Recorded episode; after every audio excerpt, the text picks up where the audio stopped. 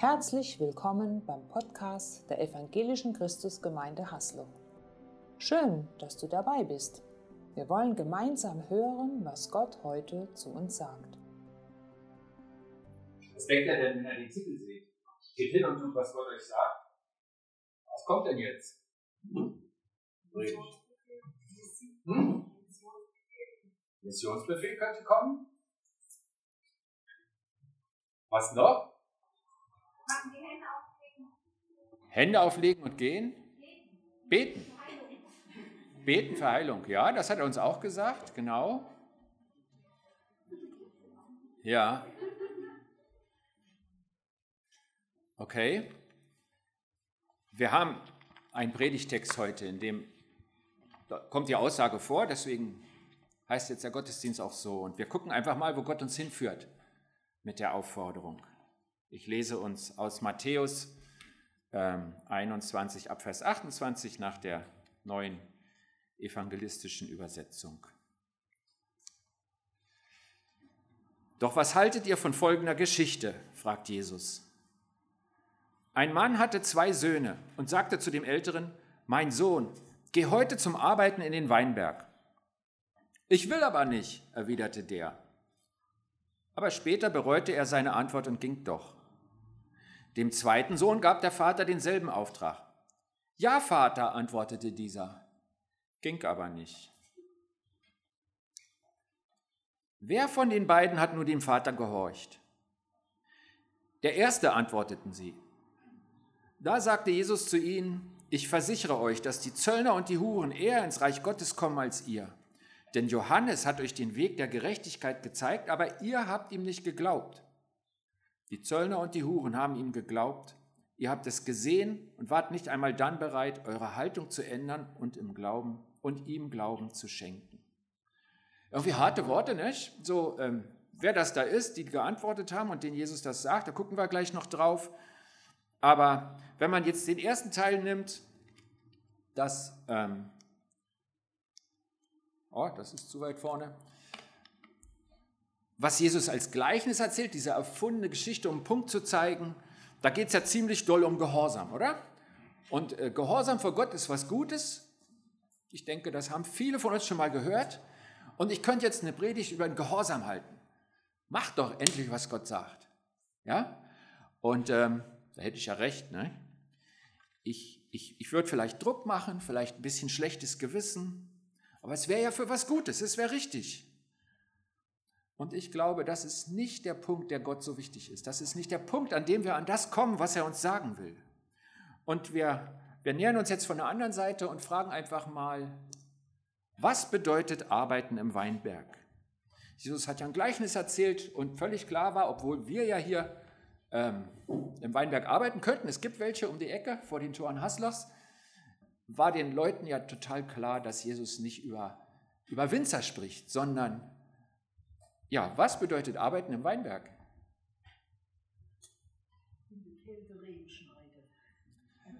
Ja, das ist äh, immer noch im Bild, könnte manchmal nicht so viel Spaß machen. Aber mir geht es jetzt um die Übertragung. Was meint er eigentlich? Was, äh, was will er uns damit sagen? Wir sind ja nicht alle Winzer. Das heißt, dann sagen wir, oh, die armen Weinbauern, die kriegen im Januar kalte Finger. Aber ähm, Betrifft es uns auch? Und was bedeutet es für uns, Arbeiten im Weinberg? Es gibt immer was zu tun, das klingt irgendwie nach einer guten Werbung. Noch was? Reich Gottes bauen. Reich Gottes bauen, ich glaube, darum ging es ihm. Ja. Und ähm, was das so bedeuten kann, was, was das sein könnte, Arbeiten im Weinberg Gottes, ähm, ich, ich sage mal so ein paar Basics, so ein paar Grundlagen, das ist einfach so das Reich Gottes verkünden, Evangelium.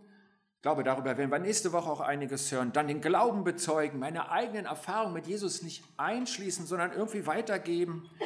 Den Nächsten lieben, auch so, so eine Standardsache, was für Gott arbeiten im Weinberg ist. Und die Bibel sagt auch, zuerst oder am meisten oder besonders die im Blick haben, die, die auch seine Kinder sind, die auch an ihn glauben. Aber das schließt die anderen nicht aus. Das sind so die, die einfachen Dinge, die, die wir unterarbeiten im Weinberg ganz generell, wenn wir das Bild übertragen auf das, was Gott über den Glauben und das Christsein redet, das finden wir da. Und jetzt meine Frage, weißt du das? Oder sind die Punkte total neu? Oder habt ihr das schon mal gehört? Okay, ich bohre nicht weiter. Und jetzt kommt die nächste Frage, da braucht ihr auch nicht antworten. Tust du das? Jetzt kommen wir irgendwie doch in die Nähe vom schlechten Gewissen. Nicht? Ich, ich sage mal so, ich glaube, wir haben ein Problem. Wir sind nämlich Glaubenswisser. Ich glaube, unser Problem ist, dass wir Glaubenswisser sind. Aber ich sage euch, die gibt es in der Bibel nicht. Jedenfalls nicht als Nachfolger, nicht als Gottes Kinder, höchstens als abschreckendes Beispiel, als vermeintlich fromme. Mir ist eingefallen, dass ich schon verschiedene Glaubensgrundkurse gehalten habe und sie auch schriftlich habe, Material. Ich habe einen aufgehoben, den fand ich besonders gut und ich habe ihn jetzt wieder angeguckt. Ähm, in diesem Glaubenkurs geht es um Wissen und du kriegst beigebracht, so ist Gott, so ist Jesus, so geht Glauben. Und wenn du den Kurs fertig gelernt hast, dann merkst du, das war ja nur der Alpha, dann kommt der Beta und dann der Gamma. Es kommt noch mehr Wissen. So geht Vergebung, so geht Beten, so geht. Und wisst ihr was? Ich habe gemerkt, es geht auch anders. Es gibt ähm, Kurse, die nennen sich DTS, englische Abkürzung. Ist auch nicht so wichtig, was es heißt. Zum Beispiel ist aus unserer Gemeinde gerade der Timon. Der macht zwölf Wochen. Und das ist eine Lebensschule. Das sind auch Christen. Da geht es um Christsein. Aber einer der zwölf Wochen steht unter der Überschrift Charakterschulung. Dachte ich mir, wow. Eine andere ist, wie, wie hört man Gott wirklich? Und nachmittags kommt Praxis. Und ich sage euch was, nach den zwölf Wochen kommen nochmal zwölf Wochen. Und dann gehen sie in andere Länder, in, meistens in sehr arme Länder, und sie setzen das um. Und wer die zweiten zwölf Wochen nicht macht, der kriegt keine Bestätigung, dass er dabei war. Die sagen, nein, dann gilt es nicht. Ohne die Praxis, du hast zwölf Wochen zugehört, schön für dich. Aber wir sagen, es ist nur vollständig, wenn du es auch umsetzt. Hören und tun. Und ich glaube, das ist ein richtiger guter Kurs, den der Timon macht. Der dürft für ihn beten. Einfach ist es nicht, aber es ist gut.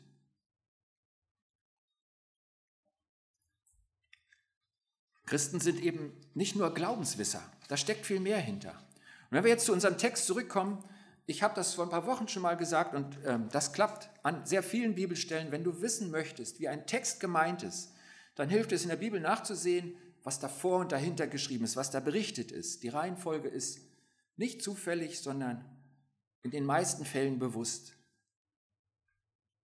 Und direkt davor berichtet Matthäus, das sind die Verse 23 bis 27, dass Jesus mit den obersten Priestern und Ältesten des Volkes streitet. Und zwar über Vollmacht. Wer hat denn Vollmacht? Hat er sie überhaupt?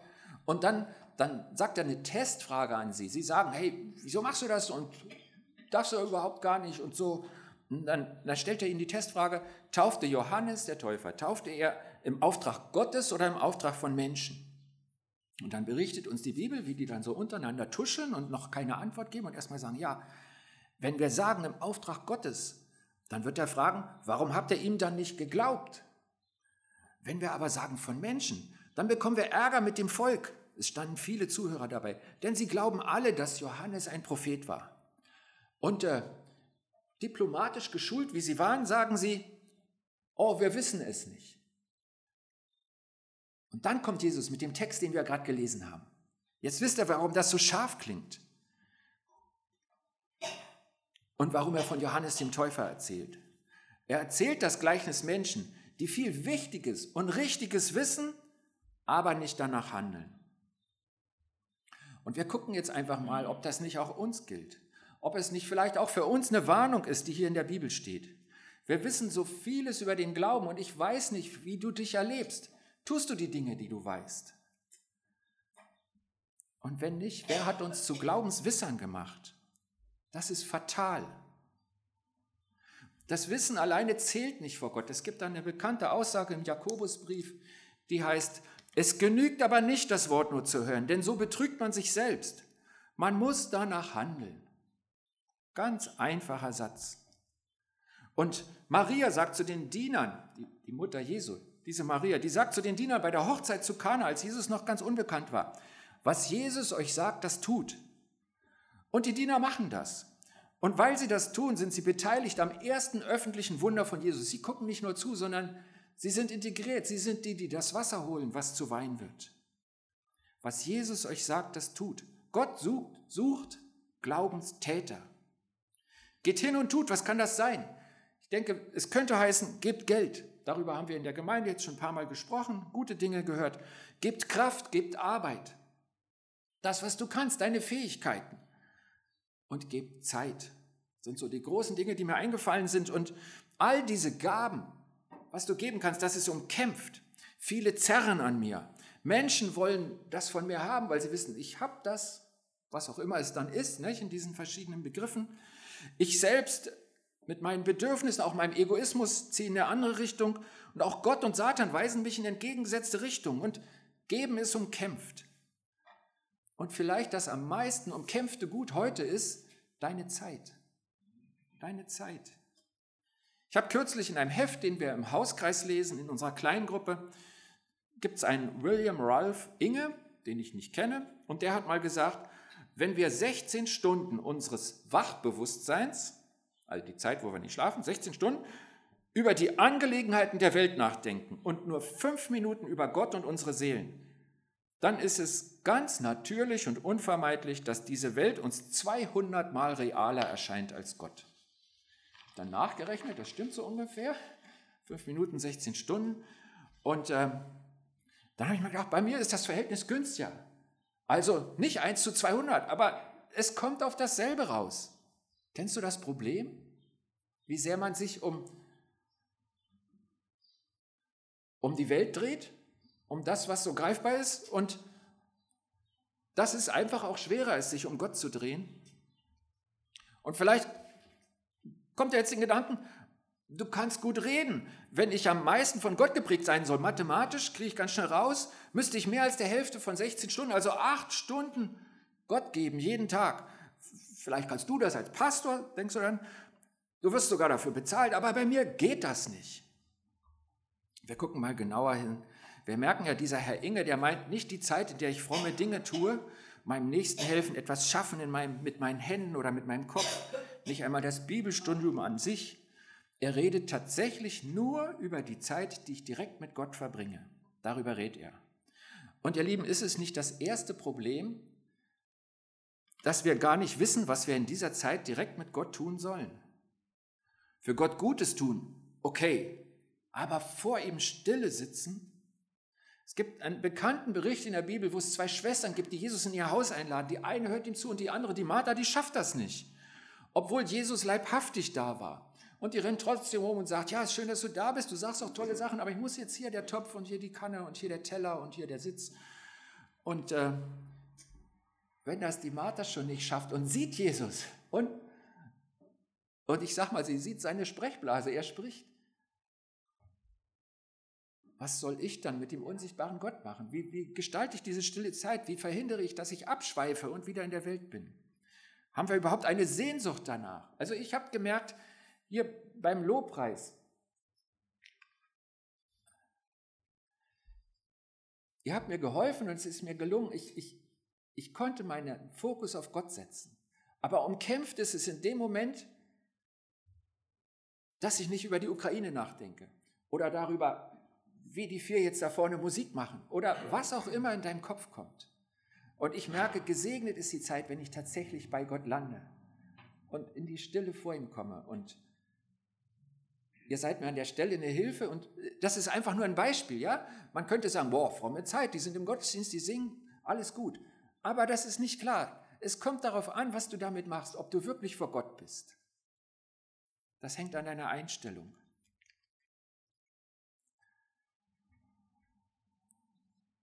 In unserer Familie gab es auch jemanden mit einer DTS, unsere Hanna, unsere Tochter, und als sie zurückkam, Sie ist jetzt nicht mehr so oft bei uns zu besuchen. Dann haben wir gemerkt, wir frühstücken zusammen, das ist so ein Familienritual.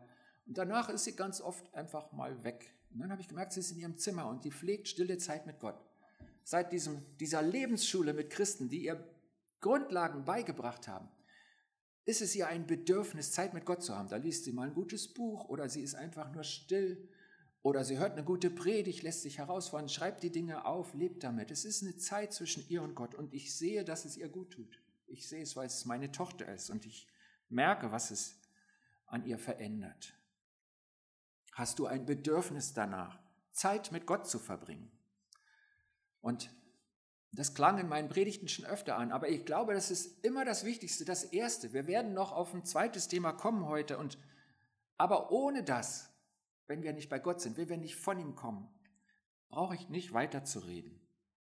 Mir fällt der Michael Seidel ist aus ein Mann aus unserer Gemeinde, der steht sowieso schon zu Zeiten auf, wo du mich nicht wirklich wach kriegst, ja? Und er hat dann irgendwann erzählt, ich glaube 40 Minuten früher sein Wecker, diese Zeit mit Gott ist ihm so wichtig.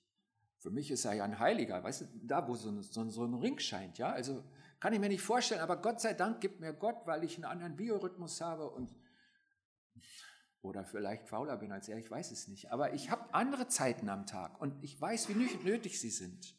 Beispiele. Kommen wir zu Gott. Hast du eine Sehnsucht, ein Bedürfnis nach Zeit mit Gott? Und ich denke, das ist der erste Punkt, den Gott mit dir klären will. Und dann ist da noch die Frage nach der Dauer der Zeit für und mit Gott. Gott hat uns ja für das Geben ein Prinzip gegeben und das kennen viele Christen unter dem Stichwort dem Zehnten und beim Geld haben wir das akzeptiert. Und mehr als das, da ist es ja so, wir akzeptieren, dass der Staat rund ein Drittel unserer Einnahmen vom Bruttolohn bekommt und dann am Jahresende feilschen wir darum, ob wir mit der Einstammungssteuererklärung 0,5 Prozent zurückbekommen. Aber irgendwie ist klar, Drittel ist weg. Du sagst dann, und ich sage das auch, das ist gut so, ich bin bewusst Bürger dieses Staates, ich gebe meinen Teil für die Allgemeinheit. Okay, ein Drittel ist weg. Dann weißt du als Christ vom Zehnten, der ist auch umkämpft, aber mehr oder weniger gebe ich ihn. Wieder 10 Prozent. Trotzdem bist du nicht arm, oder? Und bei der Zeit, auch da merkst du, wie umkämpft sie ist. Wenn du acht Stunden arbeitest, ist die Hälfte deiner, wie hat er gesagt, Wachzeit der Hänge, der Bruttotageszeit ist weg ohne den Schlaf. Manche Hausfrau und mancher Mann, die investieren Tag für Tag viel mehr als diese acht Stunden. Und wir wissen alle, Zeit ist umkämpft. Und mir hilft oft die Erkenntnis, dass Gott mir auch alle meine Zeit geschenkt hat.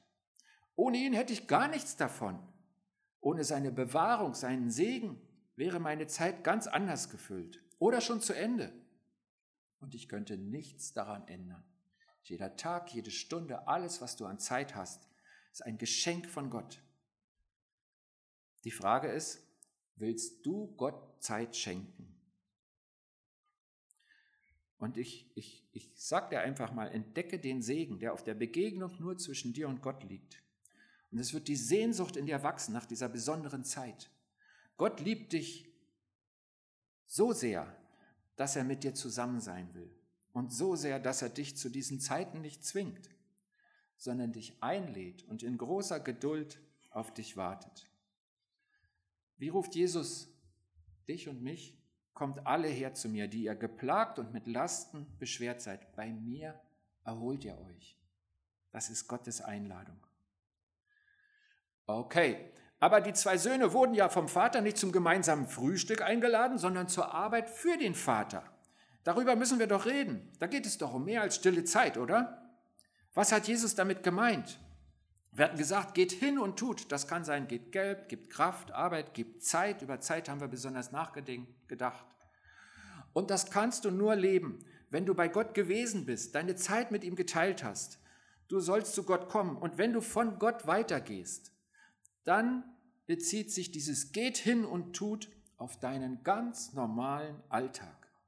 Wenn du bei Gott bist und von ihm weitergehst, dann kommt diese Aufforderung, geht hin und tut in deinem ganz normalen Alltag. Vielleicht auf deine Zeit mit deinen Kindern. Arbeitest du dort im Weinberg Gottes oder ist das eine andere Welt losgelöst von Gott? Sind wir so in der Gottesdienstzeit, Hauskreiszeit, stille Zeitzeit mit Gott und in der anderen Zeit woanders? Auf deine Zeit im Beruf, arbeitest du dort im Weinberg Gottes oder ist das eine ganz andere Welt, losgelöst von Gott? Sogar auf deine Zeit in der Gemeinde, ich habe eben vom Lobpreis gesprochen, dein Gottesdienstbesuch, deine Mitarbeit. Arbeitest du dort im Weinberg Gottes oder ist das eine andere Welt, losgelöst von Gott? Was ist der Unterschied? Es geht um deine Sicht auf dein Leben, um dein Denken, dein Fokus. Und wir gucken jetzt einfach mal immer noch am Gleichnis von den beiden Söhnen im Weinberg was der Fokus sein könnte. Im Weinberg kannst du für Geld arbeiten. Dass Jesus das im Gleichnis nicht gemeint hat, ist offensichtlich. Aber welche Kraft hält mich bei meinen Alltagstätigkeiten? Mit welchem Fokus halte ich durch? Gehe ich durch meinen Tag? Was ist mein Antrieb? Ist es der Verdienst? Im Weinberg könnten die Söhne für ihre Zukunft arbeiten, für ihr Erbe. Bei Vater Sohn ist das ja total menschlich und offensichtlich, dass das kommt. Für ihr Erbe. So nach dem Motto, wenn der alte Herr mit mir zufrieden ist, gehört mal alles mir. Und ich kenne auch Christen, die nur darum Gott dienen, weil sie Angst haben davor, sonst verloren zu sein. Sie arbeiten für ihr Erbe. Würde es dem Vater gefallen, wenn er das weiß? Haben wir ihn da richtig verstanden? Das ist offensichtlich auch nicht die richtige Einstellung vor Gott. Im Weinberg könnten sie für den bestmöglichen Ertrag arbeiten. Ich muss tiefer hacken, dann haben die Wurzeln mehr Luft, das Unkraut geht kaputt und die Ernte wird besser. Du kannst das auf das Reich Gottes übertragen und es ist gut, dann, dann ist das Ziel bei allem, was ist der Ertrag für das Reich Gottes und wie ist er am größten? Das klingt total toll. Ich glaube aber, dass diese Haltung viele abgekämpfte, müde Töchter und Söhne Gottes produziert. Wenn du nur denkst, ich, ich muss gut sein, es muss gut sein, so viel wie möglich, haben wir den Vater wirklich verstanden? Ist es das?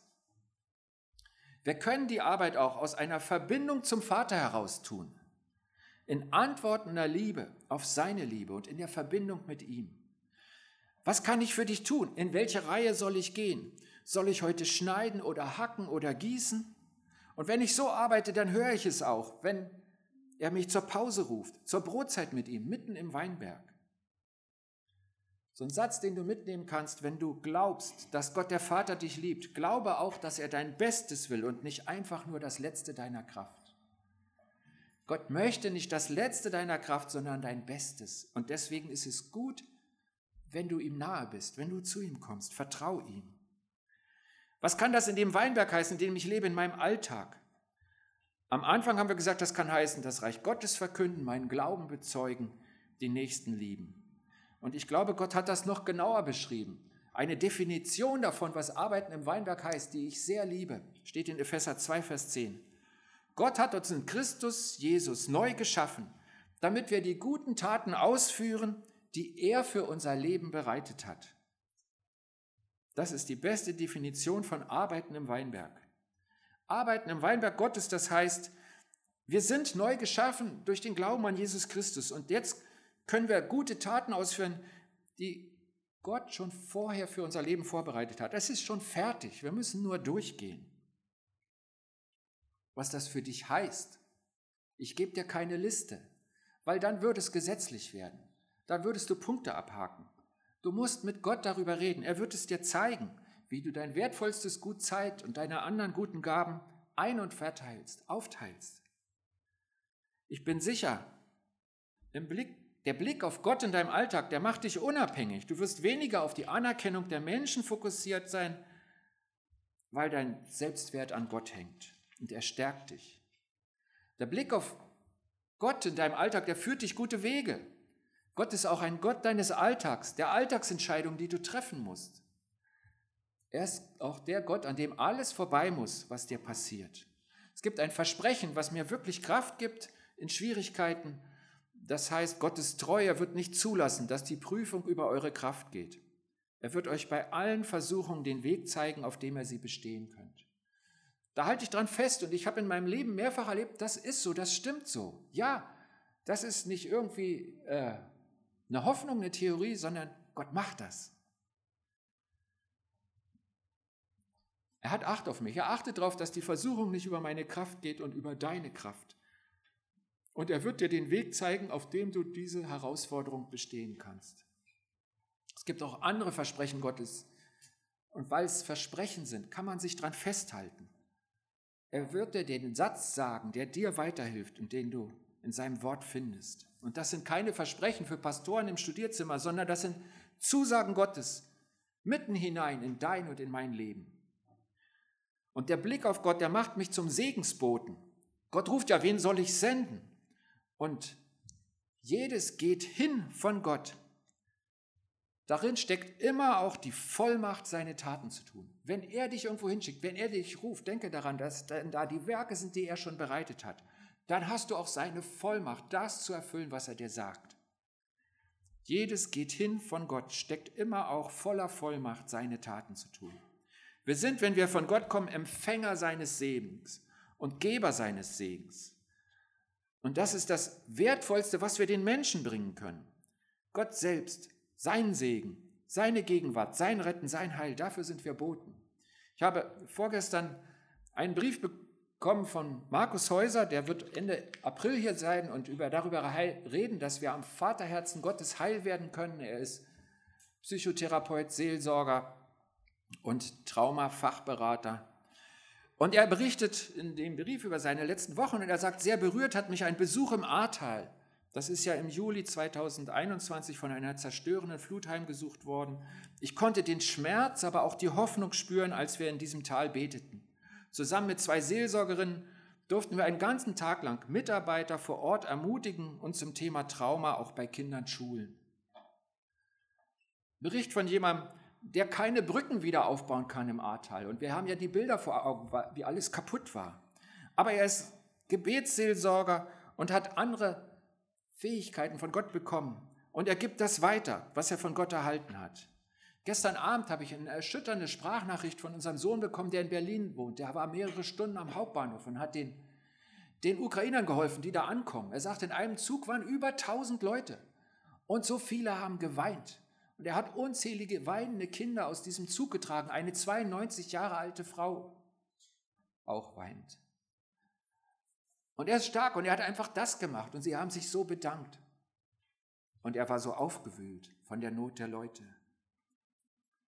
Vielleicht kommen bald ukrainische Flüchtlinge auch nach Hasloch. Vielleicht brauchen sie noch mehr als neue Kleidung. Die Hoffnung und den Glauben an den lebendigen Gott, den du kennst, den wir kennen.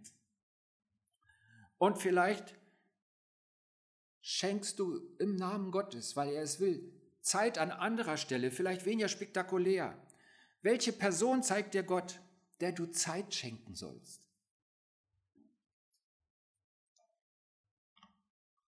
Um das weiterzugeben, dafür sind wir Arbeiter in seinem Weinberg, mitten in unserem Alltag, vielleicht gerade dort. Du triffst Personen, die nur du triffst. Vielleicht bist du der einzige Christ, dem sie begegnen. Geh hin und tue, was Gott sagt. Er ruft dich zu ihm. Geh hin, schenk ihm Zeit. Und er schickt dich in dein Leben, in die Welt, als Arbeiter in seinen Weinberg. Geh hin und tue, was Gott dir sagt. Ich bete. Vater im Himmel, du bist heilig. Das haben wir gesungen und das ist so und du färbst auf uns ab, wir dürfen zu dir kommen. Und das ist eine Gnade, ein Geschenk. Nirgends ist es so gut wie bei dir. Und du machst uns Mut, dass wir tatsächlich losgehen können, wenn wir von dir kommen. Und tun können, was du sagst, weil du uns Vollmacht dafür gibst, weil du dabei bist, weil du die Werke schon bereitet hast und weil wir deine Boten sind, weil wir dein Licht weitergeben sollen in dieser dunklen Welt. Und dazu öffne uns die Augen und schenk uns den Willen, öffne uns das Herz und Führe uns den guten Weg zu deiner Ehre. Dass wir tun, was du sagst. Amen. Schön, dass du dabei warst. Sicher war etwas Wertvolles für deinen Alltag dabei. Wir wünschen dir eine gesegnete Zeit.